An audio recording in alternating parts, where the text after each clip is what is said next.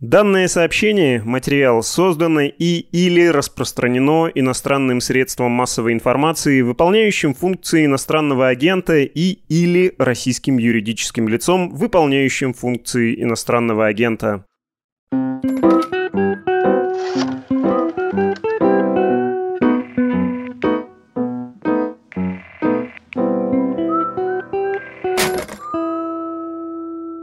Всем привет! Это еженедельный подкаст «Медуза» о политике перцев и газа, и у микрофонов несложно догадаться по названию. Андрей Перцев, спецкор «Медузы», который пишет о политике. И Константин Газа, социолог, политический обозреватель. Мы снова с вами по субботам, но в эту субботу без видео. Поймите, ресурсы наши не безграничны, мы не Rush Today, и у нас есть возможность одаривать вас картинкой раз в неделю.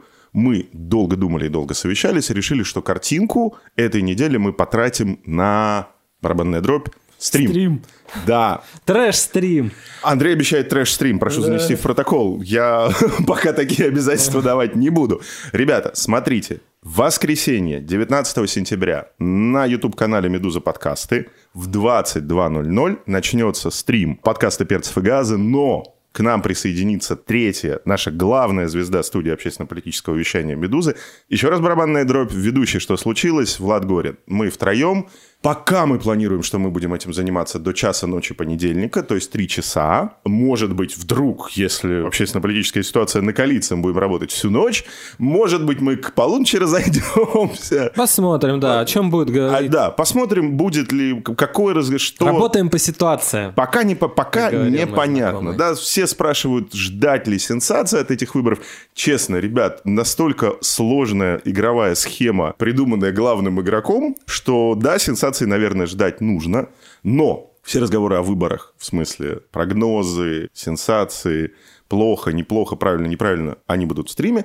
А сегодня, учитывая, что голосование в стране уже идет второй день, уже суббота, 18 сентября, поэтому сегодня мы поговорим на отвлеченную, возможно, кому-то она покажется философской даже, но тем не менее важную тему. Смотрите, мы все знаем, что выборы не выполняют ту главную функцию, которую они, по идее, должны выполнять. Эта функция описывается очень просто люди, которые сидят во власти и что-то делают, приходят на выборы, показывают, что они сделали, и люди говорят, нам не очень нравится, что вы сделали, как бы подвиньтесь, заносите Пусть следующих. придут другие, да. Да, у нас в этом смысле выборы не работают, да, то есть люди говорят, вы нам не очень нравитесь, не очень хорошо, например, голосуют, потом как бы результат э, подвергается корректировке, оказывается, что уже, в принципе, как бы правящая партия всем более или менее нравится, а потом партия, примкнувшая к ним правительство, севшая на них сверху Кремль, начинают разбираться, а что же людям-то так не понравилось, и, так сказать, корректируют общественно-политический курс. Но это происходит не в результате голосования граждан, а в результате рефлексии по поводу подкорректированного голосования граждан, которые осуществляются уже после выборов. Да? Поэтому выборы как технология, с помощью которой вы можете прийти и отправить Путина в отставку или Единую Россию на свалку истории, не работают. Но тем не менее... Ну, пока не работают. Давай так. А ты оптимист? Ну, я всегда оптимист. Ты всегда оптимист. Ну смотри, войны-то нет до сих пор. Ну так я тебе сейчас отвечу, но и Путин сидит. Тоже правда. Видишь, у нас с тобой в этом году с прогнозами как-то пока... Да и слава богу, о том такие прогнозы даем, что страх, ужас и кошмар. Смотрите, что такое выборы, если не смена власти? Что такое выборы, если не политическое действие, смысл которого заключается в том, чтобы выразить поддержку одной политической силе или выразить свое недовольство, высказать свое фе другой политической силе. Если выборы не это, то что они тогда такое? Почему в России, где уже мы как бы перебрали десяток политологических терминов, которые описывают то, что называется политическим режимом, и в этом году уже все наконец-то сказали, я про это три года назад говорил, теперь все говорят, это диктатура, наконец, даже репрессии. Раз... Так ждали. Так да? ждали, ждали. Ну, все. Помогли определиться нашим политологам, уважаемым. Что это такое? Диктатура. Ребята, а теперь вопрос. Если это диктатура, если выборы ничего не решают, зачем они вообще в нашей стране есть? Я этот вопрос придумал не сам. На самом деле мне позвонили на прошлой неделе многомудрые корреспонденты главной газеты «Планета Земля» «Нью-Йорк Таймс», и прямо вот так вот в лоб меня и спросили, мол, зачем? Я с перепугу, с перепугу сказал, Это источник легитимности. Сам не очень понял, что сказал. То есть, как бы... Ну, нас... по традиции сказал. Ну, по традиции да? сказал. Ну, как бы, да, в учебнике написано «выбор – источник легитимности». Ну, я сказал. А потом задумался, как бы, а в каком смысле я вообще это говорю. Поэтому мы сегодня очень коротко, очень компактно поговорим на три темы.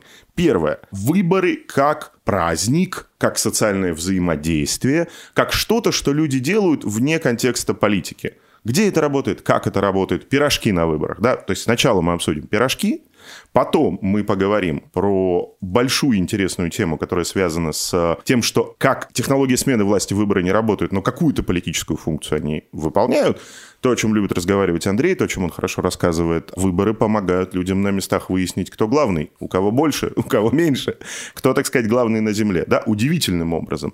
И в конце поговорим, наконец-то, про социальную картину, про социальный срез того, что называется фальсификацией. Да, это все еще несчастная... Коррекция. Спасибо, Андрей. Это все еще несчастные врачи, учителя, бюджетники, или это инженеры в белых халатах, пишущие стрёмный софт для каибов, да? То есть кто те люди, которые на самом деле мешают выборам стать тем, чем бы мы хотели, чтобы они были? Технологии смены власти. Поехали. Если ты не против, я начну с двух больших цитат из книжки моего товарища, учителя, декана факультета социологии Московской высшей школы социальных экономических наук Виктора Семеновича Вахштайна, который в нулевых работал наблюдателем Евросоюза на выборах на Балканах. Значит, первая цитата – это про Албанию. Он пишет – Пространство избирательного участка сильно разрежено. Всего один стол для голосования стоит посреди комнаты без всяких загородок и ширм. Люди голосуют, открыто демонстрируя всем свой выбор. Голосование идет только за одну партию. На избирательном участке много посторонних, уже проголосовавших, которые играют роль зрителей. Мужья зачастую приходят с документами жены и голосуют за них. Члены избирательной комиссии и наблюдатели свободно перемещаются по помещению и общаются с посторонними. После того, как человек голосует, он поднимает бюллетень над головой и произносит тост или шутку. В ответ раздаются одобрительные возгласы, иногда аплодисменты. Опускание в бюллетене в урну также сопровождается возгласами и аплодисментами. Снаружи уже идет приготовление к празднеству, намеченному на окончание голосования. Внушает. Внушает, да, красиво, красиво. Это, соответственно, Албания, голосование как фестиваль. Давайте прочтем еще один фрагмент. Это уже другой регион Балкан, Босния и Герцеговина. Голосование как фабрикация голосования. На участке царит оживленная атмосфера, люди непрерывно шутят над происходящим. В помещении находится много посторонних. Это я читаю цитаты из его отчетов полевых. Как социолог, занимающийся фрейм-анализом, собственно говоря, видит, что он видит, когда происходит выбор. Женщина, председатель участковой комиссии, периодически выходит из помещения и возвращается в него, громко обращается по именам к местным наблюдателям. Также громко спрашивает у других членов избирательной комиссии, а этот голосовал, а дети его приехали, кто у нас отлынивает от исполнения гражданского долга. Голосующие постоянно шутят с членами комиссии. Создается ощущение, что все происходящее не всерьез. К вечеру мы обратили внимание на то, что печать на одной из избирательных урн повреждена. Эта урна стоит непосредственно около стола председателя. Напарница заметила, что на протяжении довольно длительного времени использовалась только одна урна. Вторая, по всей видимости, находилась под столом председателя. Когда вскрыли одну из урн, на стол часть бюллетеней выпала плотной стопкой, что возможно только если туда положили такой же стопкой. Однако члены комиссии не обращают на это внимания. Они продолжают поддерживать игровой настрой и тут же засыпают выпавшую стопку брошенных бюллетеней бюллетенями из другой урны, делая вид, что распределяют бюллетени между собой. Ты, Иванка, мужчина заметный, поэтому возьми себе больше бюллетеней, ты быстро считаешь. А ты, Ивица, раньше учителем математики был, вот и тебе стопка. Так подброшенные бюллетени размешиваются прямо на глазах у наблюдателей. Председатель комиссии подмигивает нам, словно предлагая принять участие в веселом розыгрыше.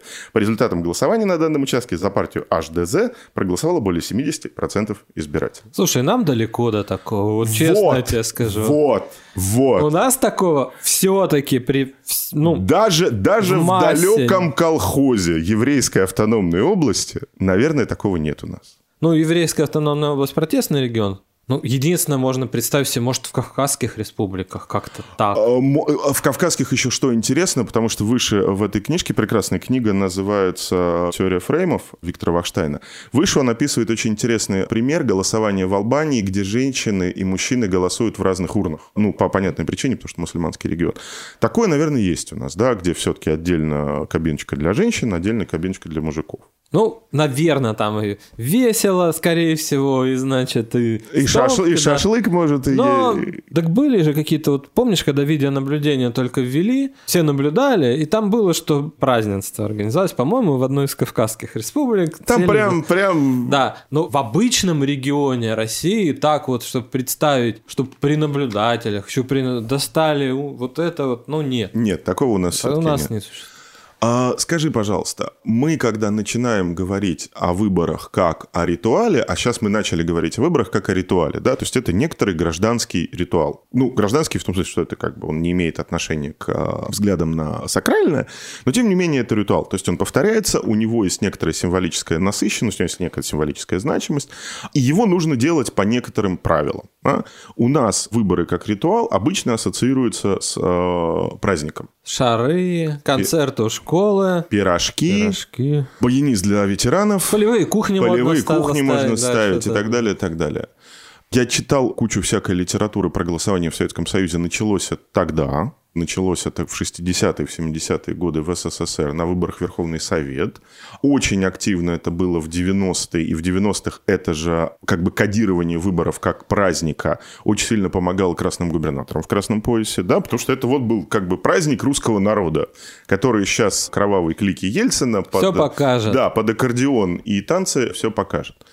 А потом случилась проблема с выбором как праздник, которая заключается в том, что нужно манипулировать явкой. И если ты играешь на низкую явку, тебе бы оркестр к э, избирательному не участку надо, да. не надо бы ставить. Либо, знаешь, как вот у меня бывает, ну, ты в дачном районе живешь, ну, я у нас так, частная, частная застройка. В так называемом человейнике, хотя, в принципе, райончик у нас как бы хороший. Но вот день выборов прям дискомфорт, потому что из школы льется эта музыка, и как-то меня она не тянет на выборы. Не, вот, не... Ну, тебя включили, извини, пожалуйста, матюкальник, из которого поп-музыка начала нулевых. Э, ну, Газманов, да, вот такое ну, даже вот. 90-х, да. О. Ну, хочется мне пойти на выборы? Нет. Нет, не очень. Пирожок я и так куплю. Мы в шестнадцатом году, прям вот буквально накануне выборов президента США, когда выиграл Дональд Трамп, и мы с Андреем наблюдали плачущую американскую демократическую да, интеллигенцию. Вот это, вот, вот это, реально мы это вот видели. это были да? выборы, да. Один раз в жизни мы видели выборы, которые что-то значили. Андрей с коллегами, собственно, который, естественно, будучи большим начальством демократического синктенка, при этом выполняет свой гражданский долг как агитатор и демпартии, значит, ты с ними катался по Пенсильванщине глухой. Да. Там я на, на участках те же пирожки. Вот. Все, у меня фотография есть. Пирожки даже я, ну, как бы выложил. Я тогда работал в коммерсанте. Мне, ну, типа, ты расскажи там, что происходит. Как у них-то праздник да. демократии. Говорю, ну как, вот пирожки. Не может быть. Не Пришли может фото, прислал, да, пирожки. пирожки. А там как бы столы перед участками и какая-то жратва лежит. Внутри продаются пирожки, люди покупают пирожки. Хотя я не знаю, ну вот сейчас ты хочешь пирожок, ну, пожалуйста. Были разговоры про то, что, значит, как, как кремлевские коллеги, вот, значит, эти из мэрии, они чуть ли не стрелки наклеивают, как найти избирательные участки. Не чуть ли, а наклеивают. Буквально наклеивают. Подмосковье более хитрое губернатор. Я, я, тебе, я тебе хочу сказать, что вот в Подмосковье у нас губернатор наш товарищ Воробьев, вот он политику партии правильно понимает. Хрен ты найдешь этот избирательный участок, не, если ну... тебе его не нужно по служебному долгу. Никаких тебе ни, значит, ни музыки с утра я сегодня не видел, ни пирожков, ничего. Ну, на Конституции, написано... да. А не было, кстати, ни музыки, ни пирожков. Вот. Не вот. было, вот это я вспомнил. Здесь мы вышли на интересный момент. Заменяет ли вот эта трехдневка событие голосования как праздник? Да? То есть не получилось Скорее ли так, что мы вот этой трехдневкой, которая крайне удобна, как мы теперь выясняем, не только в связи с технологией сейф-пакетов, но и в связи с тем, что, как оказалось утром вчера, можно загнать всю административную явку через госуслуги утром, чтобы они проголосовали. И не через госуслуги. И не через госуслуги. Можно, можно, можно это сделать. А потом уже точечно работать с а потом уже посмотреть, да. Который что... не исполнил гражданский долг, как пишет. И к, веч... к вечеру пятницы уже, значит, понимать, что у тебя получается. Действительно, здесь получается интересный момент, который связан с тем, что вот этот вот флер такого праздника, значит, а-ля Рус в духе фильма «День выборов», да, значит, где и казаки, и гармонь, и пирожки, и все, и все, и все. Из-за трехдневного голосования мы эту вещь немножко теряем. Да, не превращается у нас голосование на пеньках в фестиваль русского политического духа. Не получается. Даже те те, кого считаем мы как бы сгоняют, да, или скажем, Сами, может, да, сколько пришли. эфемизмов, коррекция, настойчиво убеждают прийти вот как бы утром. Нижайше просят. Да. Ну что, перед, говорим рабо- перед работой пришел, какой праздник, какой пирожок тебе? Вот. А ведь эти люди иногда искренне поддерживают власть. Вот. Вот, смотрите, что происходит. Мы продолжаем наш курс на сталкивание разных технологий коррекции и мобилизации. Получается следующее. В тот момент, когда вы перестаете доверять своему избирателю, а мы говорим сейчас о провластном избирателе, вы перестаете ему доверять на уровне того, что он пойдет к вам на праздник, потому что он же гражданин России, он же любит Путина, и начинаете его заставлять проголосовать не просто, когда он хочет, а в конкретное время, в один из трех дней до работы, чтобы успеть отчитаться кадровику, саму вот эту матрицу выборы, фестиваль, выборы, праздник вы уничтожаете. В Москве, даже Википедию можно открыть вот по поводу Дня города 2021. 4-5 сентября. Да, в Москве всегда День города проходил в первые выходные. Зачем? Первая суббота месяца. Да, зачем-то его переткнули на вторую субботу месяца. Вроде как к выборам. Но не к выборам, не, про- ну, не Ну, праздник, не сейчас же у нас. Хотя переткнул ты Ну, на, переткнул, на вторую, да, ну, ну, переткни на третью, третью да. уже, господи. Чтобы тебе оркестр как бы не только на участке, а на каждом углу. Нет.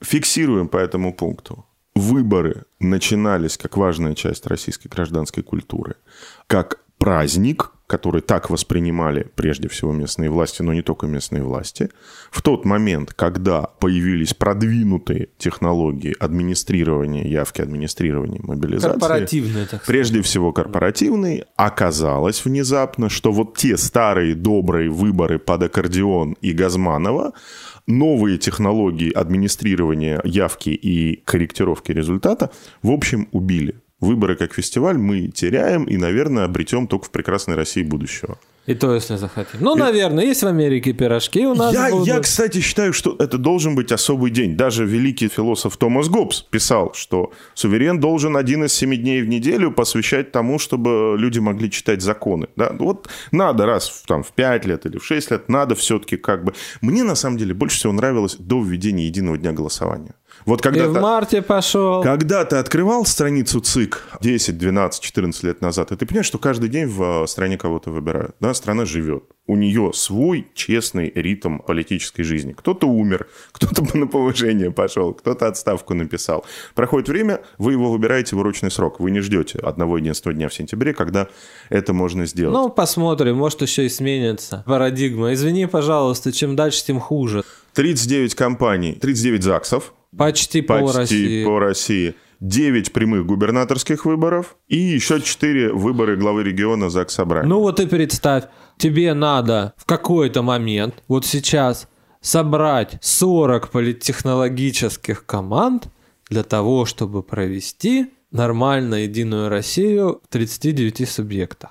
Да, то есть более-менее, да. Странно, что к нам еще с тобой не пришли. Ну, Мне кажется, подожди, ну, там- уже ну, на всех. следующий уже На поработаем. Окей. наверное, если живы будем. А, Давай историю про выборы как праздник закончим цитатой из нашего любимого телеграм-канала. Это, понимаете, вот этот... этот Вот в теле- следующий раз нас в Тамбов и позовут. Да. Ребята, все читаем телеграм-канал «Тамбовский юрист», потому что... Жмем колокольчик, ставим лайки. ставим лайки. Потому что автор этого телеграм-канала, то ли это сам вице-губернатор Тамбовской области по внутренней политике, то ли кто-то из его, значит, окружения. Вот знаете, крылатое выражение «умная голова дураку досталась». Вот человек все про выборы понимает, но, к сожалению, досталась эта голова дураку, потому что писать это нельзя. Особенно это нельзя писать буквами в телеграм-канале, который считается близким к администрации. Цитата. Если бы от выборов что-то зависело, то нам бы не позволили в них участвовать. Воспринимайте выборы как праздник. Важный ритуал политической системы. Ни у кого же не хватает ума прийти в театр и поменять финал пьесы, если он пришелся не по душе. Или прийти на свадьбу и устроить там драку, хотя на это кому-то ума хватает. Неприятен праздник, не надо туда ходить. А если пошел, то будь добр соблюдать правила игры. Красиво. Красиво. Но этот человек описывает парадигму, которая уже уходит. Потому что на красивый, важный праздник, важный ритуал политической системы, это уже не очень похоже. Это уже похоже... Знаешь, на что это больше всего похоже? На принудительную диспансеризацию. Вот вообще... вообще- Вакцинацию. Вакцинацию, да. Вообще не праздник.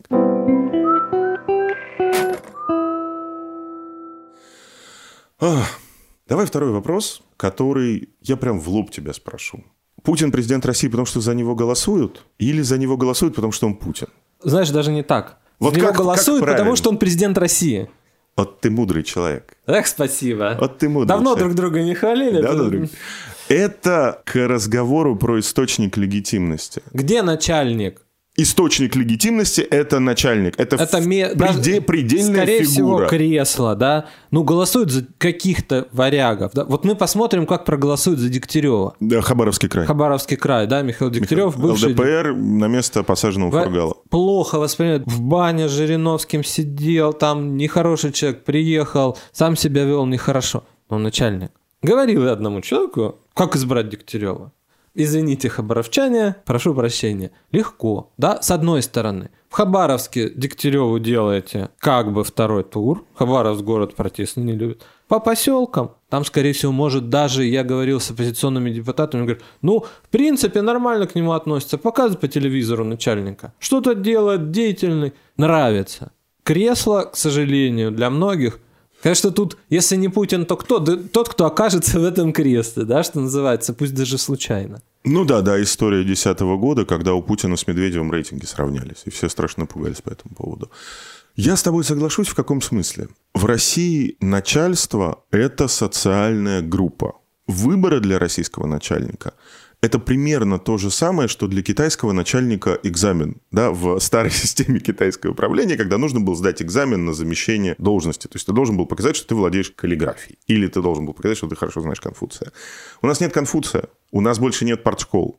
Почему ты начальник? Ты начальник, потому что ты ездишь на дорогой машине, ты начальник, потому что ты ходишь в костюме, ты начальник, потому что у тебя есть очки, ты начальник, потому что у тебя есть галстук, ты начальник, потому что у тебя есть э, вертушка, у тебя есть кабинет. Ты начальник, потому что ты входишь в Единую Россию, ты начальник, потому что у тебя есть свой бизнес, или ты близок с кем-то, у кого есть бизнес в твоем регионе. В какой момент ты становишься начальником, потому что ты выиграл выборы? Я это веду к истории Хакасии, с губернатором Коноваловым и так далее, и так далее. Я как бы пытаюсь тебе парировать. Есть начальники, которые проходят этот ритуал, а начальниками стать не могут. А, не получается в полной мере. Хотя, в принципе... То есть это не про выборы. Стать начальником – это не про выборы все-таки в России. можно. Да, да. Ну, кстати, Фургал стал начальником. Ну, и кончилось не стал бы, плохо. не стал бы, не посадили бы, да. Валентин Коновалов, глава Хакасии, продолжает работать. Ну, без ну, кстати, потихоньку успехов. он становится начальником дорастает, так сказать, да, до, а, до, ну, до, там, до, порог, до положенного надо, ему да, то есть, кабинета. Ну, с муниципального депутата до губернатора надо дорасти, он дорастает. Хорошо, в этом смысле, с точки зрения политической системы, выборы – это подтверждение, но не сертификат. Нет. Если ты уже начальник, ты при помощи выборов себя как-то долегитимируешь до того, что ты хозяин региона. Но если ты сам по себе не начальник, и ты выборы вдруг случайно выиграл, ну, я имею в виду, вот действительно, до сих пор у нас в а, политической системе происходят такие вот совершенно макиавеллистские ситуации, в том смысле, что Макиавелли говорил, вот фортуна, да, удачу надо, значит, кто князь? Князь это тот, кто удачу держит крепко за бороду. Вот бывает у нас иногда еще ситуации, когда кто-то схватывает, значит, эту удачу удачу за бороду, фортуну и становится. Но начальником при этом не становится, хотя и выборы вроде выиграл. Да, так и есть. Вот загадка. Да? Это большая загадка к вопросу о том, когда мы говорим про выборы в России, когда мы говорим, вот, мы бы хотели, чтобы происходило обновление власти и так далее, и так далее, и так далее. Мы на самом деле объективно понимаем, что вот есть Владимир Рыжков, он уже начальник. Он уже там был, он знает, как себя вести, он знает, что делать. Выиграет он выборы в одномандатном округе в Москве или не выиграет? Но выиграет, потому что слабый единорос. Скорее всего, выиграет. Но при этом то, что Владимир Рыжков начальник, мы знаем и без выборов по одномандатному округу в городе Москве. Но, понимаешь, начальник на определенном уровне. На уровне Госдумы уже... Таким начальник. образом, кроме компетенций, выборы тебе дают не легитимность, а буквально кресло как набор привилегий. То есть ты не то чтобы выиграв выборы говоришь, я крутой политик, а выбыв в игры, ты говоришь, ну теперь у меня будет вертушка, теперь у меня будет бланк депутата Государственной Думы и так далее, и так далее, и так далее. Но чем дальше, тем так и есть, да. Депутаты же как бы, чем дальше, тем больше они превращаются в чиновников. То есть это некие представители да, больших лоббистских каких-то кланов. Либо правительстве, региона. в регионе, силовиков, еще кого-то, еще кого-то, еще. Ты кого-то. вот как бы нас представляешь, умеешь писать, либо скажешь, вопрос побудируешь на трибуне и Запросить напишешь, там еще что-то, еще что-то. Конечно, тоже нужно для этого определенные умения, да, то есть стали появляться некие на этой волне, ну, как бы я умею в публичность, давай я.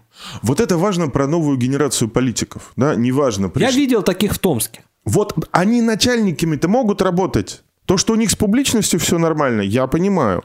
То, могут. что они выборы научились выигрывать, я понимаю. Они начальниками быть могут? Начальство из них получается? Ну, в эту корпорацию могут войти. Как представитель там региона, там, губернатора, большой какой-то штуки в этом регионе, которая регион держит. Да, могут. Но не как представитель разумного волеизъявления. Ну, они же еще от ядра идут. Так что просто как представитель властной корпорации. Нет, они умеют в публичность. Вот. Мне кажется, Но мне кажется, есть проблема. Это хороший плюс.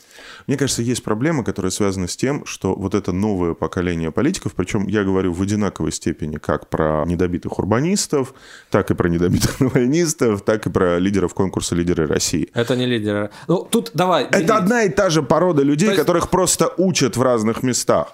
Там их есть... учат быть Сейчас. публичными, их учат технологически выигрывать выборы. Я имел в виду... Чуть... Зачем? Никто, ни, никто не объясняет. Я имел в виду чуть другое. Нет, есть люди, которые органически говорят, вот я лично я могу. Он без лидеров России. Вот я могу. У него есть друг, например, в ЦКИР. Давай ага. меня. Я похожу, вот я там в ЗАГС избирался, муниципалитет избирался, я с людьми умею. Что срачи там, непонятно, кто у тебя пойдет.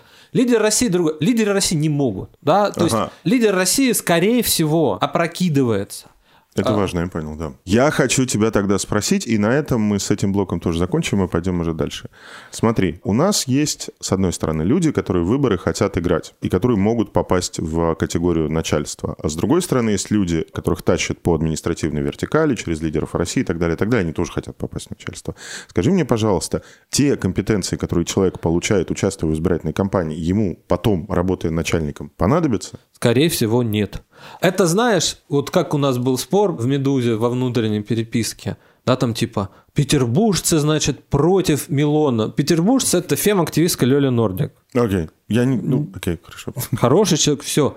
Милонов, мы смотрим в оптике, что это некий ужасный там монстр. Мара- Маракобес. Да, во дворах там видели скандал, где он обзывает, значит, человека, который ему перечит нетрадиционно. Да, но в округе он периодически появляется, значит, какие-то им проблемы решает, там, значит, крыша, что, в принципе, он достаточно популярен. То есть какие-то навыки тебе помогают продлиться. Ну, например, если ты хороший депутат по округу, и потом нарисовался некий лидер России, ты говоришь, ну знаешь, зачем тебе рисковать? Ну да, можно. В личном качестве, наверное, тебе это помогает. Но в принципе это больше как бы плюс. Андрей, но когда ты попадаешь в Государственную Думу, тебе сразу нужно придумать себе какую-то другую специализацию, кроме просто представителя своего региона. Конечно. Потому сказать, вот, ребят, вы знаете, а я разбираюсь в ТЭКе, можно я в комитет по ТЭК пойду, да, или я разбираюсь в ЖКХ, или у меня, значит, диплом по международным отношениям. То, что сделала Литвинович. Э, Марина Литвинович, кандидат по одномандатному округу. Еще УГ ничего не сказала. Хорошая она или плохая, она уже написала огромный пост в Фейсбуке. Я буду заниматься проблемой российских тюрем. Да? Вот человек понимает, что там, куда она идет, ей вот эти вот как бы округ, люди, ей нужна другая новая специализация. Вот она как бы обозначает, а я буду этим еще... и заниматься. А там уже тебя, если заметят, тебе и не надо, извини, пожалуйста, жопу рвать, бродить по дворам, смотреть на крыши, тебя в список запихают, уже и, будешь и тебе решать, уже, да. И, и топтать уже землю в одномандатном округе тебе не нужно. Окей, второй важный вывод. Первый вывод заключался в том, что чем сильнее вы жмете на административную мобилизацию, тем меньше выборы являются гражданским ритуалом, являются праздником. Сейчас второй вывод. Компетенции, которые получают российские начальники, в широком смысле слова, все начальники, проходя через выборы, им потом не нужны. Да вообще не нужны. Да вообще не нужны. А вот эта вот история ходить по дворам, ну, есть любители, конечно, какие-то, да, которые, несмотря, например, на высокий пост, пойдут по дворам. Вот когда был Ярослав Иванович Кузьминов, бывший ректор Высшей школы экономики, он Ходил. был депутатом Мосгордумы. Ему нравилось, понимаешь? Губернаторы такие есть, которые... Вот просто, то есть это уже вопрос не твоего навыка, не твоих скиллов, а это вопрос, хочешь ты подзарядиться от людей? Ну, бывает. Тогда вот ты сидишь, у тебя кабинет, кабинет, кабинет, кабинет, Москва, Москва, ночь, кабинет, самолет. Хочешь ты от людей подзарядиться? Идешь во двор, значит, там Да, я согласен полностью. Но это не навык начальника. Это скорее твое личное это, пожелание. Это хобби. Это да, бы... для многих, вот особенно избрался губернатором, особенно если ты варяг, тебя уже до следующей, может, пятилетки особо и не. Да, если тебе эта любовь народная как бы да. не нужна. Ну, будешь что... раз в месяц ну, там правительство провел, да, открыл, фанерный цех открыл, значит. А так большинство все. документов у тебя идет, то, что ты должен подписывать, у тебя идет и вот твой первый зам. Все. Все. Зачем тебе, зачем Это обычное как бы существование многих регионов. Окей, третий последний блок. Мы примерно понимали социальный портрет корректировщика результатов выборов по состоянию на 10 лет назад, да, по состоянию на болотную. Когда мы говорили, да, действительно, в УИКах сидят задерганные, замученные учителя и врачи, то есть бюджетники в Кубе, которые все это делают, делают все это кривовато. А, не хотят. Не хотят, на них давят, они не хотят. Еще э, деньги им суют. Деньги им суют, им это неприятно. Сейчас это так же или уже как-то по-другому? Или это делается... Ну, мы добавили административную мобилизацию, кто сейчас на УИКах сидит? Кто вот эти люди? Кто члены участковых ну, те же Самые. Все те же самые. Ничего не поменялось. Ничего не поменялось. УИК кто формирует? ТИК. ТИК, ТИК да. кто районная администрация. Кто согласует Центральной избирательной комиссии? Многоопытный Николай Иванович Булаев. Ну, скорее всего, Который да. отвечает за кадровый а состав внутри, знаешь, субъектовых там, комиссий. Ну, возьмем Питер, да, сколько там они не нагибают. Питер, Чуров ругал, Памфилова ругал. Памфилова все лето Питер ругала. Там какие-то что? были, значит, тоже вот споры ну, с местными комиссиями. Знаешь, единственное, что раньше все комиссии были под э, председателем ЗАГСа пока еще и лидером питерского ядра Вячеславом Макаровым, а сейчас там поровну, да. И вот там Макаровская сняла Бегло, Бегловского кандидата. Люба, Люба. Э, Бегловская, где уже Бегловская как бы атаковали там Тик или Уик. Макаровская. Вот на, на таком уровне. Внизу, Я могу да. сказать, что это сетка. Что по большому счету в управляемом регионе состав УИКов это тоже часть э, сетки. Административной. Административной. Более или менее. Я помню, как это делалось в мое время. Значит, с одной стороны, бы сидели какие-то люди в администрациях городов, у которых были большие грузбухи. Это еще было до данных и до госуслуг. И они говорили, сколько у нас всего бюджетного резерва, да, как это, бюджетного резерва. То есть сколько у нас всего живет бюджетников. Дальше они делали сложную алгоритмизированную вещь, они показывали, где эти бюджетники живут. И примерно показывали, какие уйки закрыты, какие нет. Дальше происходила, значит... Коррекция. Коррекция, да. А дальше происходила коррекция.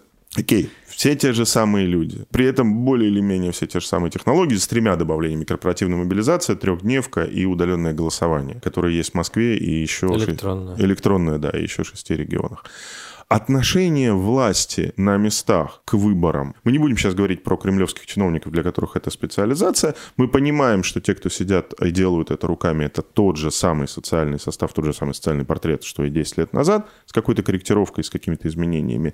Выборы для... Ну, может, волонтеров посадили каких-то. Ну да, да, то есть, учитывая, что да, что... Как без, без волонтера, знаешь... Что у нас, понимаешь, и, и Кириенко, замглава администрации волонтерами увлекается, и у Единой России какие-то волонтеры есть, наверное, там еще, да, какие-то есть еще волонтеры, люди, начинающие, так сказать, политическую карьеру. Для местной власти, для власти в субъекте, я помню период, когда выборы были, да, мобилизацией, но при этом они ощущались как победа, да, и когда они были хорошо сделаны. Сейчас у меня складывается ощущение по разговору с э, местным руководством, по разговору с корпоратами большими, которые тоже в это вовлечены, хотя и очень не хотят, что это все больше похоже на какую-то гигиеническую процедуру, не очень приятную. По сложным правилам она проходит, да, то есть как бы надо вот встать так, поднять руку, поднять ногу, что-то с собой сделать. И мысль у всех одна, побыстрее бы это как бы и закончилось. Да, ну как знаешь, как вакцинация. Вот да, вот Вячеслав Гладков в Белгородской области пол народу вакцинировал. Почему? Великое белгородское чудо. Ну да, платил премию да, врачам. Доплачивал еще. врачам. Еще что-то. Но у него была прекрасная система Евгения Савченко, предшественника, которая давала на выборах, на выборах, давала всегда нужный результат. 70 в Белгороде видели, Агрохолдинги, больше, да, да, то есть там не то, что фермеры по углам сидят, агрохолдинги большие ну, как по региону. там по 100 тысяч откормочники с, вот. с голов по свиньи. Там, Металлургия, там химпромышленность, все большое. Все отстроено, все... Вакцинируй, выборы проводи, все, что хочешь. Получается, что это интересная, кстати, вещь. Это может и там для науки какой-то смысл иметь.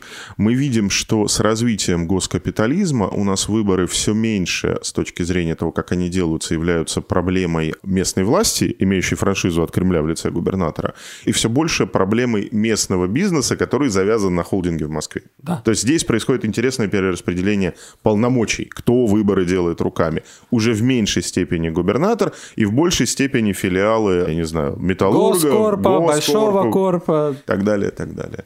Почему у нас оказывается, например, проблемная Москва? Госбизнеса мало. Госбизнеса мало, бюджетники, ну, тоже как бы э, ну, вопрос, в, да? Если у тебя здесь, простите, крутятся так или иначе 30 миллионов россиян, ну, плюс-минус, как бы, то, конечно, у тебя утонет и бюджетный сектор, и даже корпораты Да, и бюджетник, утонут. ну, для него что, прям для бюджетника вот великое дело держаться за место учителя в школе как в райцентре, да, когда там чуть ли не по наследству. В, в, врачей нет, врачи меняются каждые две недели. Пришел новый врач, через две недели приходишь в поликлинику. Чаще говорит, всего не прописано. Он уволился Чаще уже. всего Чаще не всего они еще и не да. прописаны, они еще со съемным жильем да, живут. Вот поэтому приходится делать электронное голосование, да, потому Окей. что Про Новосибирск, где там госсекта, нету, большой город, услуги, все. Вот Обрати внимание, это все больше и больше становится уже не административным принуждением, а неолиберальным корпоративным принуждением. Да? Это все больше становится головной болью госкомпаний. Это тоже очень интересно.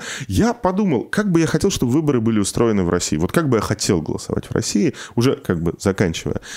И мне пришла в голову следующая идея. Я бы с удовольствием раз в год, знаешь, как на собраниях акционеров, у тебя есть, например, 10 акций. И ты можешь эти 10 акций распределить между всеми кандидатами в совет директоров. А иногда еще бывает особый подсчет голосов, когда ты можешь каждому из членов совета директоров дать от 0 до 10 акций, которые у тебя есть. Я бы так раз в год голосовал за членов правительства. С удовольствием. Рейтингово. Через Госкорп. Через госуслуги. О. Представляешь, раз в год ты заходишь, что у тебя единый день голосования, тебе говорят, прорейтингуйте, пожалуйста, членов правительства Российской Федерации. Можно парламент убрать даже. Да? Зачем тебе парламент, если ты гигантской накруткой бюджетной системы, госкапитализма отправляешь туда все то же самое начальство, которое ты с трудом сгребаешь со всей страны, куча денег, куча сил, и в итоге они все равно делают там то, что их просят товарищи министры. Ну, в том или ином виде. Давайте лучше за министров голосовать. Ох, захотелось. Захотелось. И Мишустину так. И тебе говорят, каждого россиянина есть 10 голосов. А еще, знаешь, вести социальный рейтинг. Да. Не голосовал за министра, минус. Вот, Бал. правильно. Причем отраслево, четко по Что советуем-то? Завтра проснемся, уже вместо выборов в Госдуму оказалось, тебе Путин сказал, голосуем за министров через Андрей, год». я тебе хочу сказать следующее. После вот этих вот выборов в США прошлогодних, после истории с Брекзитом вообще стало понятно, что сама модель, сама большая модель, выборы являются частью модели репрезентативной демократии, прости господи. Вот сама эта модель репрезентативной демократии, она что-то немножечко подсломалась. То есть, когда ты понимаешь, что избирательная кампания по выборам президента США – это две гигантские машины по накрутке явки, которые сталкивают, это не одна политическая система, это просто две огромные фабрики производства явки. И как бы ты говоришь, ну, знаете, вот в России как бы проблема в том, что у нас эта фабрика накрутки явки одна. Как бы, да, мы бы хотели, чтобы их было две, но она у нас одна. И в том и в другом случае это не совсем то, что мы имеем в виду, когда говорим про... К сожалению. Да, к сожалению, когда мы говорим про демократию. И я думаю, что лет через 10, лет через 15 вообще сама эта процедура процедура обновления власти посредством выражения воли граждан, она будет выглядеть, может быть, как-то по-другому. Но хочется сказать, что у нас в Российской Федерации она все-таки не такая, как на Балканах. Все-таки приличия какие-то мы здесь Пока. соблюдаем. Пока. Хотя назвать выборы праздником мы уже не можем. Да и в общем сказать, что власть, победив на выборах, испытывает оргазм или хотя бы чувство удовлетворения, тоже сказать такого не можем, да, потому что это стало сложная, тяжелая, очень-очень сильно накрученная техническая процедура. Я напоминаю, 19 сентября, 22.00, Стрим. «Медузы» по итогам выборов. Горин, Перцев, Газа. Работаем до последнего посетителя. На сегодня... До последнего колокольчика. До последнего колокольчика. Пока не поставите все последний значит, колокольчик, не закончим. А на сегодня, наверное, все. Огромная к вам просьба. Пожалуйста, если хотят, чтобы явки не было, идите и волеизъявитесь. Волеизъявитесь за кого хотите. Пожалуйста, пойдите ножками на выборы, возьмите бумажный бюллетень Слушай, и проголосуйте. Выполнить гражданский долг я призывать готов Голосуем вместе, даже ЦИК призывает. Даже ЦИК призываем. призывает, и мы призываем. Идите и проголосуйте. А вечером в воскресенье мы посмотрим, чего мы все вместе с Кремлем, административной явкой и госбизнесом наголосовали. Спасибо, пока-пока. Пока. -пока. пока.